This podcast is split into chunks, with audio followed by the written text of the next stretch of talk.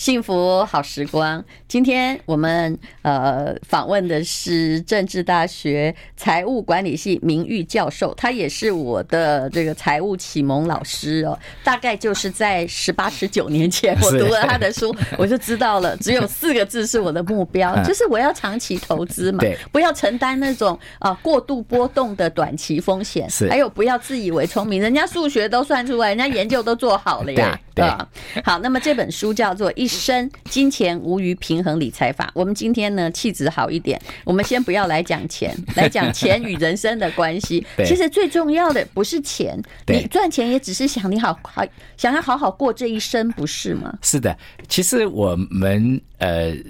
就心理学家做很多的研究嘛，或社会社会学家，他们说人为什么会快乐？其实很奇怪啊，这个钱当然很重要，你没有钱，你一定会会不太快乐。对。可是真正让人家快乐的因素呢，大概就是跟家庭好，跟你的健康，嗯，还有跟你的职涯有关。嗯。那这这个其实非常有道理的。为什么？因为我们其实，在工作的时间还超过我们在家里的时间，对不对？那健康更不要讲。如果明天我们感冒一下，我们就不舒服了，对不对？哈，那家庭也是一样。我们回到不管我们的家庭，我们怎么定义它，我们回到家里的时候，那么我们应该要觉得说，在那里是一个让我能够放松、让我能够愉快、那有互相能够支持的一个地方，对不对？哈。可心理学家他也也他们也发现，就是人除了有这种所谓的家庭、职涯、哈身心的健康以外呢，这个我们叫做有一个平衡的生活，还要觉得自己活得很有意义，嗯，对不对？那活得有意义，就是说我们要觉得我们做的事情，好，其实对别人有很多的贡献。嗯，那常有。就有人问我说：“那呃，周老师，你为什么为什么要做老师？”哈，我说：“其实我高中的时候我就我就知道我想要做大学教授，嗯，好，因为我觉得我做大学教授的话呢，我可以教很多的学生，而且我可以去把我的所学哈，能够经过研究，那么说不定我可以呃研究出一些新的东西，我还可以教学生更新的东西哈。那我也喜欢讲话，选择一个让你觉得快乐的生活方式，而且可以发挥你的专长，没有错。”其实这是麦克利兰的社会心理学三理论，就是权力、成就，还有那种亲和感。是的，你前面那两个在大学教授这个对方面哈，这就满足了。是的，嗯，所以说你说我们大学教授要赚很多的钱，坦白讲，一定非常的困难，因为我们的工作的本质的关系。可是我相信我们很多的老师觉得自己很有过的日子是很有意义的，对不对？哈，那可是。大学教授没有钱可以吗？不可以啊，嗯，对不对？好，所以我们还是也要有钱，我们才可以过日子。嗯，好，所以这本书在讲这个呃，就是一生无余的平衡理财法。这个平衡的意思就是说，我们的理财的目的是为了让我们能够帮助我们的人可以平衡，能够达到我的理想。而不是说我理财的目的是要发财，然后我的问题都没了，那么我就可以呃非常非常的快乐。No，我们看过很多的人，钱很多不见得快乐啊。是啊。可是有的很有的人他不是很有钱，他也非常的快乐。嗯。但是我看过很多的人，就是他如果很平衡。尤其他真的觉得他做的事情很有意义的话，那经过他的职涯，他去努力，嗯，他就会有非常好的人生，他财富会很多。主持人就是非常好一个例子，对不对？好，您就是一个非常棒的一个例子。周教授教的好，虽然你从来不知道有我这样的学生，我很高兴您读我的书，对不对？好，所以所以其实其实。这本书就在告诉我们说，我们怎么样经过理财，对，得到一个平衡又有意义的生活。嗯，那那这个重点就跟我们一般人想要的理财有点不太一样啊。我们一般想要理财是我要发财，嗯，所以我们这个书呢，也就是呃有很多的地方在讨论说，为什么你没有办法用理财来发财？是因为。你真的要用理财来发财，你就必须要有非常非常高的报酬率。对，那可是我们一般人没有择时、没有选股的能力的话，就拿不到这个报酬率，对不对？哈，那可是我们知道的是说，如果你愿意拿一个，就是您一再强调的是一个长期的一个报酬率的话，那是可以拿得到的。嗯，那这个报酬率是非常的简单。好，那然后你经过这个报酬率，你可以去达到你的人生的这个理想。好，达到一个有意义的人生，所以说我也强调说，哎，你要去做个所谓的人生的理财规划，是。因为在人生理财规划当中，你还可以知道说你要多少报酬率可以达到它。嗯，那我就很强调说，拜托你的那个报酬率千万不要超过百分之十二。啊，因为我的研究让我让我觉得说，其实假设你要去长期投资的话，尤其在台湾，嗯，你要超过你未来要超过平均每年百分之十二，我觉得事实上是不太合理的。嗯，但是要你要拿，我也从来没有达到那个标，对对，那个十二过。对，可是你要拿一个低于百分之十二的报酬率，那你是完全做得到。因为就像您讲的，如果你愿意做，比如说指数型的投资，嗯，再去跟呃这个比如说定存去做。这种呃呃资产配置的话，也就是说，你把一部分钱放在、嗯、呃呃指数型的股市里面，把一部分钱放在定存的话，你就可以达到你你要的报酬率。是好，那可是我也强调一点，就是我们人啊要非常的有有有有有实，也就是说要务实哈，就是。不是说做了理财规划以后，我们都变成巴菲特，对不对？好，因为我们不可能就像巴菲特一样，能够这么的会会理财，所以我们一定要去说，在一个理财规划里面，我们要先认清说，我要先接受自己的生活水准。是，也就是说，我必须要了解，就我现在赚那么多钱，全 就是均衡生活的均衡全人均衡理财的第一步。对，就是你一定要先。接受自己的生活水准，因为接受自己生活水准以后，我们才可以，英文叫 down down to earth，对吧？就是说，我们才可以真的就。就非常脚踏实地的，嗯，去看说，其实我的我现在是这个状况，可是我可以因因为我做了一个理财规划，看到我的未来是什么样，然后我就会知道说，如果我努力的话，嗯，对不对？好，我的工作上面可以给我什么所得，然后经过我工作的所得，我可以把它投入，好像您刚刚讲的那种长期投资的方法的话，那么我未来会是什么样？好，那这就是我们可以看到的人生，而且很重要的是说。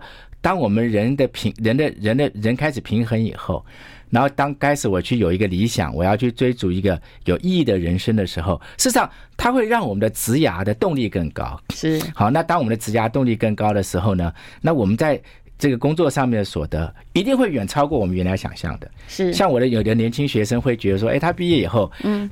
他每一年的这个薪资才会增加百分之二或百分之三，我都跟他们讲说，哦，绝对不是这样子的。如果你只要去努力的话，是你得到你老板的肯定。我从来没有看过一个老板会会对一个他肯定的员工给百分之二或百分之三的。为什么？因为这个员工一定会跑掉，对对不对？哈，所以所以你只要愿意努力，老实讲，你就会有一个。不错的一个薪资上面的增加，不过很多人哦，对，就以学生而言，他的目的跟手段哈是是变成两回事。我看到很多学生，好，我为了长期保障，嗯，我去考公务员，对不对？对，考公务员很难哦，哈，啊，考上也很厉害哦。可是呢，他人生目的叫赚大钱。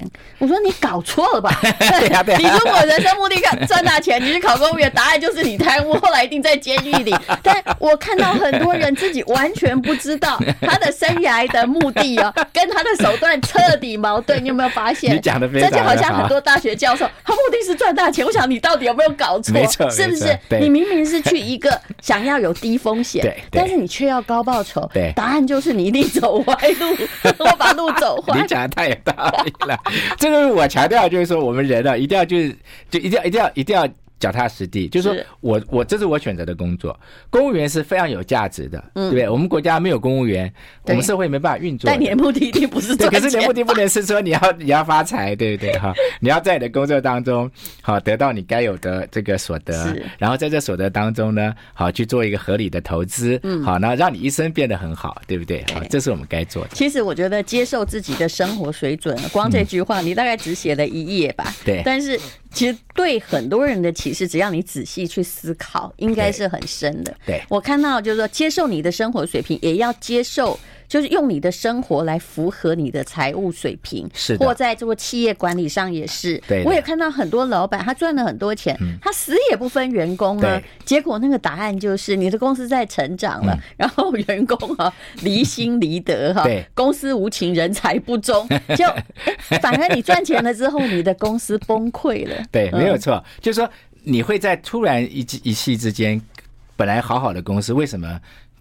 表现不好的呢，就是您刚刚讲的，对不对？哈，公司无情，人才不忠。我觉得讲实在太棒了。这是为什么？我们现在说，其实 我们他也没有符合他的水平，因为他已经赚钱了，他死也不分。嗯，所以你要善待你员工，对不对？那你善待你员工，你才会跟员工一起好的成长。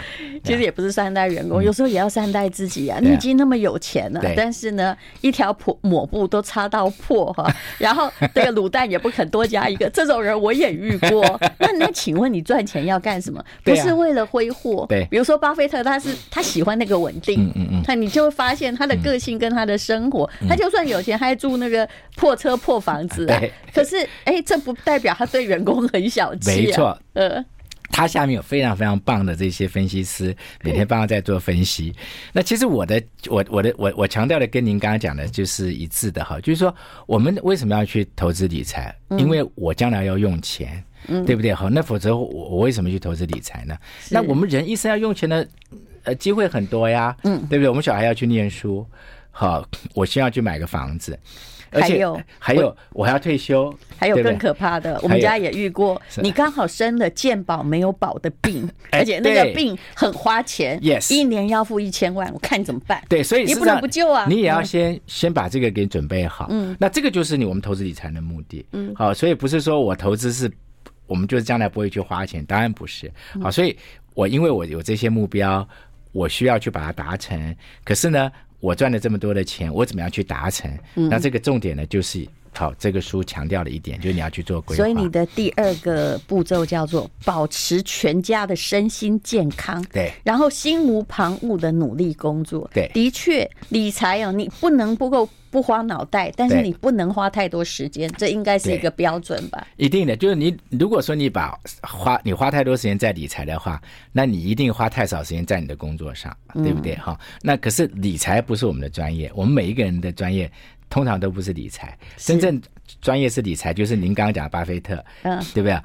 帮人家管钱的，也只有他一个人成功哦，很多专业理财的。没错没错，巴菲特是很难得的这种比较长期成功的，只有他了。对，可是刚刚我们聊天也讲，其实巴菲特也不是每年都一定赚钱，是对他有时候也有股票他赔钱。还有后来发现，巴菲特最成功就叫健康活得久。嗯，对，你看他现在九十几岁了，嗯，对不对？而且他还可以吃这个。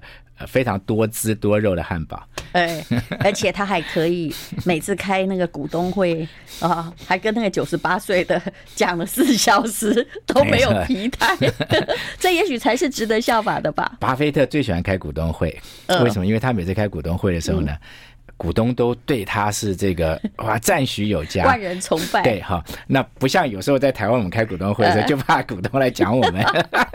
但是，但是他呢，真的是开股东会是他最兴奋的时候。好，那是为什么？其实他对股东有贡献，嗯，对不对？好，其实就是我讲说，你真的是假设你对别人有贡献，呃就是你的工作，你把它做得好，你当然就会赚很多的钱。是，那巴菲特就是非常好的。其实那个是成就感，对啊，对，就是后来他在赚取成就感。好，我们待会儿再来跟周喜英老师聊一聊他的书《一生金钱无余的平衡理财法》。I like 幸福好时光，我们今天访问的是周行一教授哦。我曾经说过，他是我私塾的这个启蒙老师，谢谢。因为我看他的书，开始认识了四个字，其实长期投资、傻傻投资，还有方向正确，真的很重要。因为一也不能一直叫你傻，万一你傻傻的一直投诈骗集团，我们该怎么办呢？那其实呢？钱你一定要重视他的，但重视他呢，却不是要每天都在搞他。对的，哦、你你说有研究发现嘛？就夫妻最常吵架的原因，保证是金钱。所以那种贫贱夫妻百事哀，绝对不是空话。是，嗯。那我们我常常开玩笑，我说我们我们是为了爱而结婚。嗯。可是研究告诉我们，有百分之五十以上的这些。夫妻呢，他们离婚的原因是因为金钱的关系，所以我们为为爱而结合，为金钱而离呃分开哈。那所以其实如果说我们对金钱没有一个好的态度的话，其实它就是会造成我们人不快乐的原因，对不对？所以说金钱的金钱是它是做什么用的？金钱的目的就是帮我们能够达到一个平衡，好，还有一个有意义的人生，这是金钱唯一的目的。是好，其他。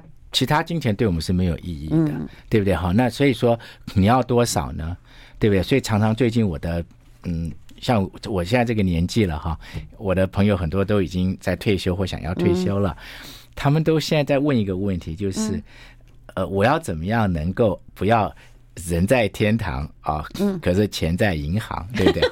对，你懂我的意思吧？我知道，因为在我这年纪，他们都已经累积了一点了嘛。是，那所以我就说，你都要做个规划。哦老师花钱也不是一件很很简单的事。对，可是你做了规划以后，你就知道你怎么花。对，比如您刚刚讲的，也许我要去规划一点是，万一我们需要花比较大的医药费用的时候，嗯，或者说我也从来没有真的去好好旅游过，我可不可以去做一个旅游花一百万，对不对？或者是说我们人呢、哦，现在说虽然大家都呃。就是我们的寿命都一般会比较长一点，嗯、可是因为医药的进步，其实你觉得你活到九十岁，搞不好你活到一百二十岁，对不对？那，那时候你就没有 energy 去旅游啊。对啊，嗯、可是问题是，你这三十年该怎么办？是，因此你要在规划当中，你要把它规划起来，完全花到刚刚好，拜拜，不太不太可能。对 对，所以你怎么去把这些规划进去，然后又让自己有一个我觉得还不错的生活水准，这个很重要。可是我们现在人因为没有做规划，他会怎么做？他就会。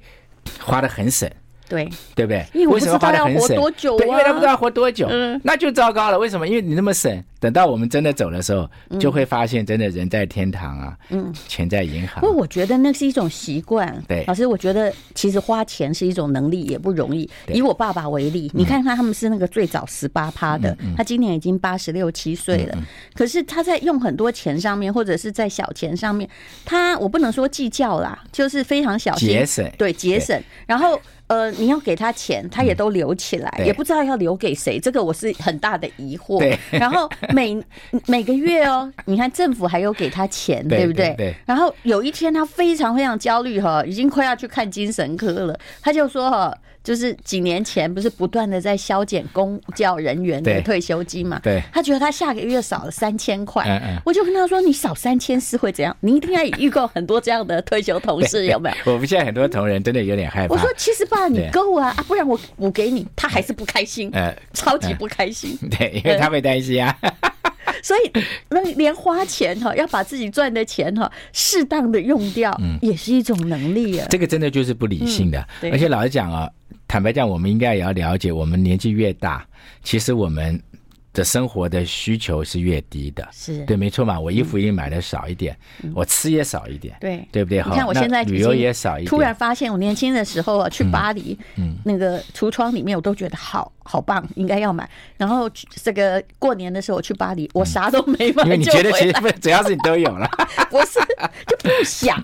对对，也其实欲望也没有像以前那么的多了，对不对？好，所以其实这为什么我们要去规划一下，看说我怎么花钱对我来讲是最好的。是好，可是要不然这样的，您父亲到八十几岁的时候，老实讲，真的。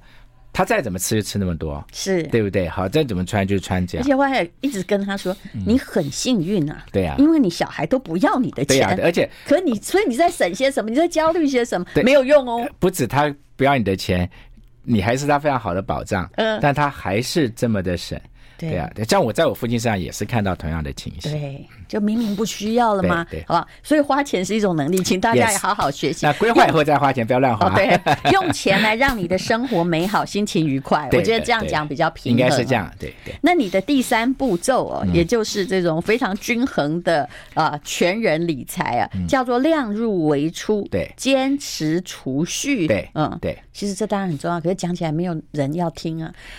我跟你讲，我有一次哈，我喜欢举这个例子。我有一次我在，因为我喜欢去看那个新的这种房子建案，嗯，因为可以帮助我了解一下大概经济状况怎么样。哦，老师，你的习惯好像跟我很类似。可是我跟你不同，是说你会真的下手买，我是不买的。啊 我们俩差别在这里。啊，可是有一次我就看到有一个有一对夫妻年轻人哈，在跟那个在签约的时候就跟那个。呃，销货的代表哈，就是业务代表讲说，我这个签下去以后呢，嗯，我以后就变成说我日以夜日以继夜要加班，好，就我我要我要拼了命来付这个房贷，嗯，好，那天我看了以后，我心里面就知道说，他做了一个错误的决定，是为什么？因为哈，当你把自己弄得那么紧的时候。你白天上班还不够，你晚上还要去去去去兼差，才可才可以付房贷的话，那老实讲，你根本就不可能做正确的职涯决定了，没有错吧？你每天都是只要你开始焦虑，为了这个钱焦虑，你的人生就不会做正确的决定。没有，你必须为钱去出卖一些东西。没有错，所以说为什么我们有一句话叫“无欲则刚”的道理，就是说“无欲则刚”的意思，并不是说我们人完全没有欲望，不是这个意思。他在告诉我们说，我们的欲望越低的时候，我们越不会做错。错误的决定。是，当你把自己买一个房子，把自己弄到那一种就是你赚的钱其实是不够来付房贷的，嗯，你还要想办法要去赚其他的钱，才要帮我付房贷的时候，你绝对不可能做正确的质押决定的，对不对？那就影响他一生了。而且照你的这个研究啊，这个夫妻一定会吵架到最后，因为你一焦虑就开始吵架。对，然后如果万一你这个月的房贷出出不来，付不出来，那自己是太太的责任还是先生的责任？嗯，你说对不对？好，所以所以呢，我为什么也要强调，就是你一定要能够储蓄的原因就在这里，就是说，就算你去买。房子，你付了你付了房贷以后，你还是要有钱能够留下来储蓄，这样子的话，你才不会这么的紧张，你才会做正确的质押决定，你的家庭才会和乐。对不对哈？然后你才会有足够的时间在你的身心健康、家庭，那把职涯给弄好。那你将来工作赚的钱，你付房贷就快啦。是，对呀。而且我们刚刚谈到生活现金哦，这疫情前、疫情后，我相信专家的算法又重新革新了。之前大概留六个月，你就会生活现金有了。现在不行，现在不行。现在我估算大概要十八个月。我跟你讲，我做的这个全人均衡系统啊，有 有按照他一个人他的呃大概他。消费情形跟他年龄是有建议说，大概你需要多少生活金，所以你可以在那个系统里面去看。那每个人因人而异，是是，你的生活金已经超过我的，现在显然六个月已经不够，可不够，通常需要一年了。好，通常需要一年。我教授，我觉得我的快乐在哪里？我其实现在完全不用钱担心，并不是因为我很有钱，是，而是因为我很了解对这个终其一生。好，等一下再讲。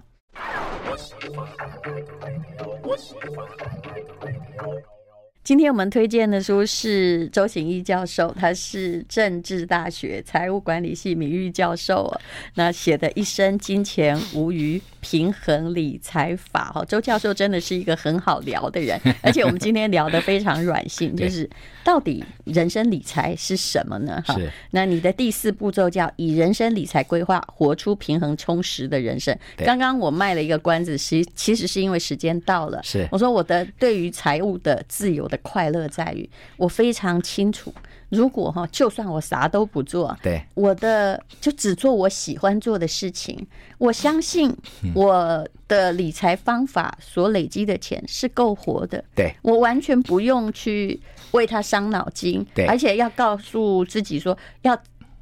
其实不能叫怎么花都花不完啊，就没有资格讲这个。但的确也是，因为我的生活水平没有很高啊。对，嗯，对，你知道你花不完了，对，这不是很快乐？那你就可以高兴去念那个什么鬼博士啊。我我我觉得您刚才讲的，这个就是我讲这句，呃，就是我这一点的一个精髓哈。这两天也有朋友跟我在聊什么叫财务自由。是，好，你知道我们一般人在讲财务自由的时候，他的概念就是说。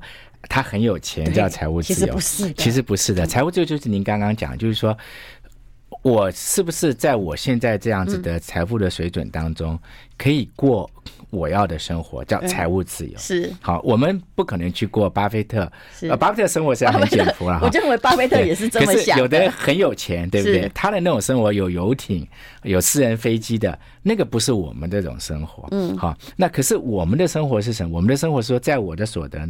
在我的财富的状况之下，我可以过我要的日子。是，这就是为什么我说，像你花多钱，你可能也不是很高兴，对不对？对，因为这不是我的习惯，对。就像我那天有个朋友同学，我看到他，他实在太瘦了。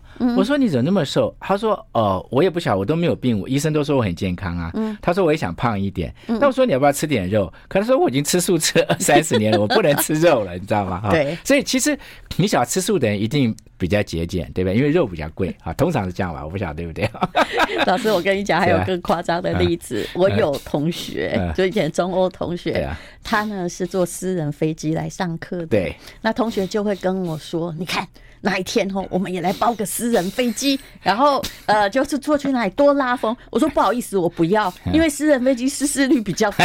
我如果可以坐个商务舱，我的钱还付得挺高兴，对不对？好，顶多比经济舱贵一倍。可是弄个私人飞机一次搞几百万，我是要谁羡慕谁？因为我也还不要。所以每个人有他的生活方式，没错，够了就好了吧？我从不羡慕你怎么样？其实你刚刚那句话够了就好了，就是重点。对，好，那我们怎么知道我们够不够呢？现在你要去做个规划，是好，你规划你就会知道，说我赚这个钱，那这个是我可以过的生活，嗯，对不对？好，那你在这当中你就找到财富自由了。所以我们说，我们要 我们要先接受自己的生活水准，然后在这个生活水准当中，我发觉其实我是财富自由的，是，然后我就可以去进步。嗯，对吧？就好像说我现在数学考六十分，对不对？嗯、我要先接受它，哎，不能不切实际的说，哦，我明天我就要考八十分，嗯，对不对？可是如果我先接受我现在六十分，我了解我现在六十分，那我说不定我明我就慢慢的去去进步它，我可以考六十五分，可以考七十分。我们人就是这个样子。还有，其实理财哦，这、嗯、这本书里面哈，五十五页，你说呢？我看过。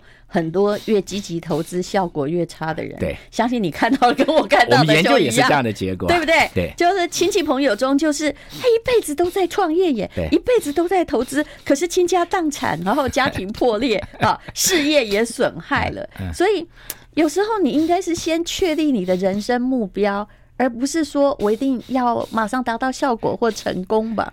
嗯，其实我们在人生理财规划里面，我们真的很强调，就是说你在规划的时候，你要先想想说，那你这个人，你到底的人生目标是什么？嗯，好，你的理想是什么？好，最近不是我们常常就讲说，从企业的角度来看，在讲 ESG 吗？嗯，我们就说到底社会的宗旨是什么？哈，那我们就讲说是个 purpose driven 的一个一个公司，人也是一样。那我人活着怎么样会有意义？其实，在这样子的。呃，理想的状况之下，我们去想说，那我职涯要怎么去发展？嗯，然后在这个职涯发展的这种规划当中，我就会规划说，呃，因为我要这样去发展，我可能要花多少钱？比如说，你的例子当然呃比较特殊，因为你你花钱。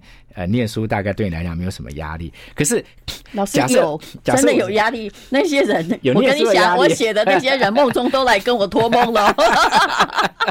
但是问题是我也会告诉我自己，我拿不到也没关系。我的同学可能是想要升教授才来念博士，对呀。但是我的状况，连老师都跟我说：“哎，你没关系啊。”我说：“他说你毕业就好了。”所以，所以你的你的同学当中，他们他们为了要升教授去拿博士，对不对？他就有些压力，对。可是因为他这样子做的时候呢，他可能还要再花点钱去念博士，对不对？哈，所以其实就是在这个过程当中，你必须要去做一些规划，让你知道说我这样做对我的影响是什么，我想达到什么，哎，对不对？哈，我自己到美国去念书的时候也是这样。那时候我们家大，你知道那时候大家都比较没有钱，是我妈妈呢就只有给我单程的机票，好一个一个一个学期的生活费，这也太惨了。我看到了，你不用回来了吗？我看到以后我就说：“哎妈，我我。”将来要怎么回来？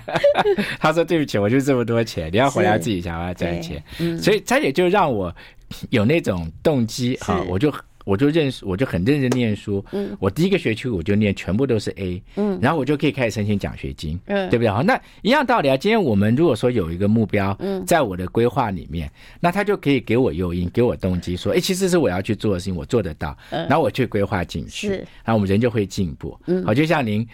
念完历史博士啊，明年会念完哈，然后呢，接下来要去念商的博士，对吧？哈、嗯，那当然你是为了个人的兴趣、个人的发展，可能跟你的呃事业不见得有直接的关系。真的没关系，不然谁念历史博士啊？可是他也是你一个想要让自己活得更那个，可是他是你终身的兴趣，这是人生愿望，终身的兴趣，对不对？因为你觉得这件事比较有趣，对你个人而言，其实都任何兴趣也都有压力。我真的比较少见，就是说，嗯呃呃，大学念律师。好，呃，念念念法律，然后就去念中国，呃，这个，呃呃呃，就是呃，中文研究所，还念了两个商学的硕士，这样可见你的兴趣是是。我的兴趣很广泛。对啊，对啊，只差没去跳芭蕾舞。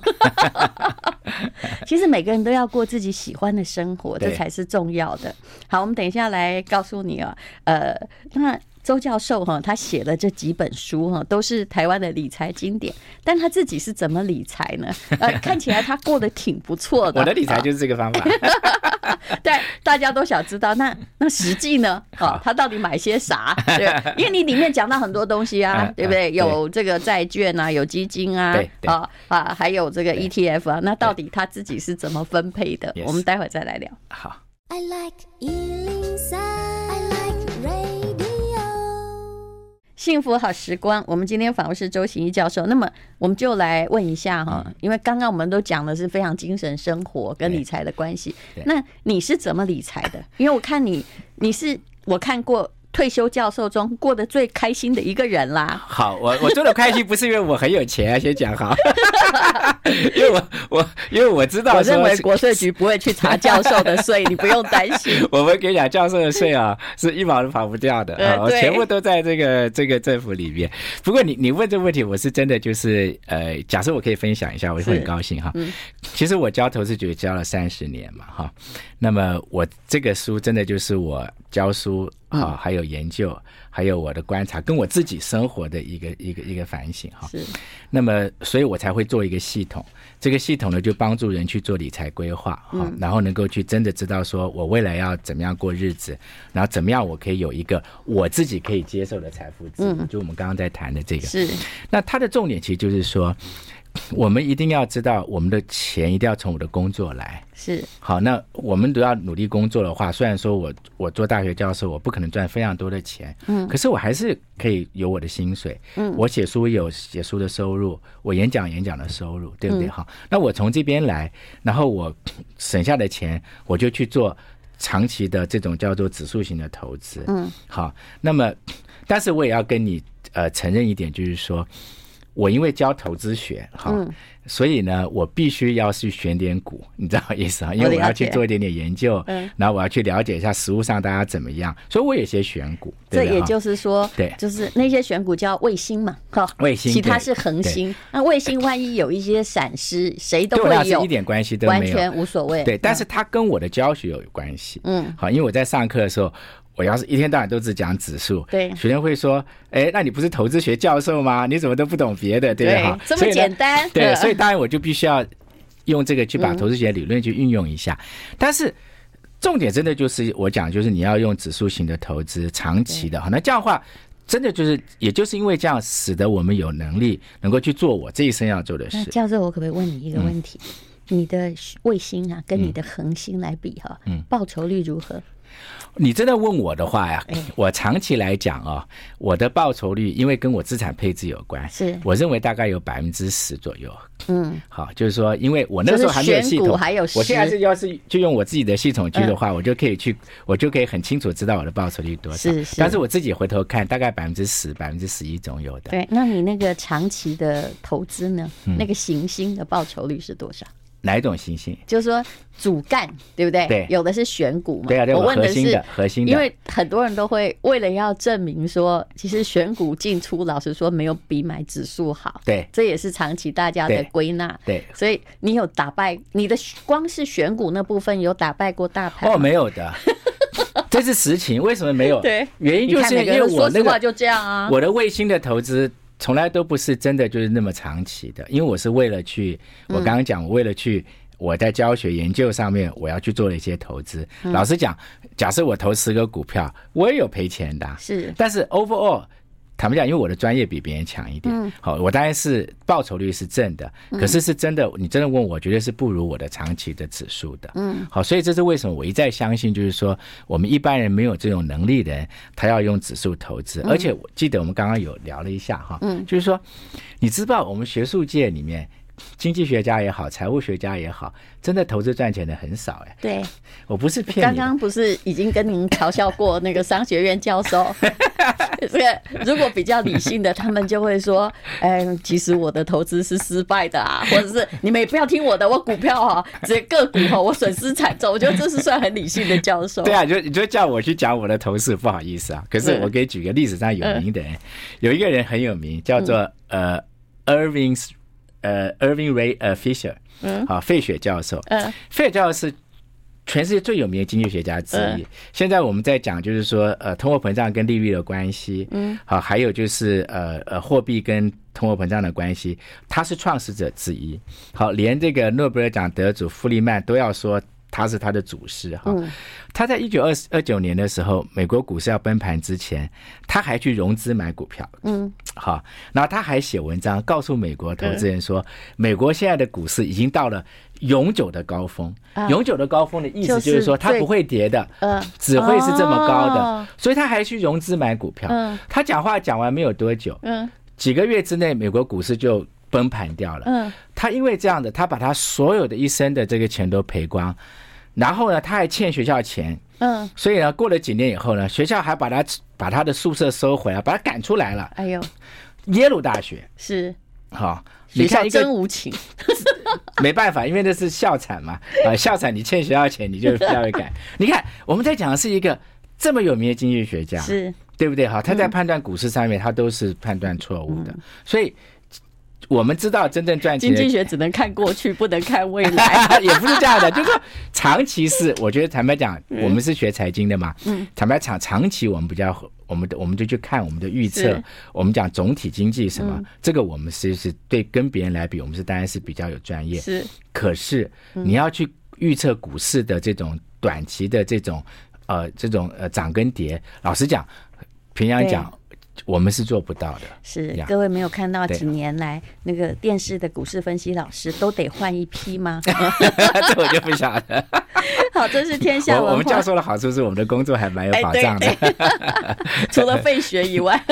对，费学就是，因为他玩太大了，他很惨，他很惨。对，一生金钱无余，平衡理财法。其实教授讲的，就是在家投资什么武力分析，Michael Porter 他自己开公司都破产，已经被笑了很久了。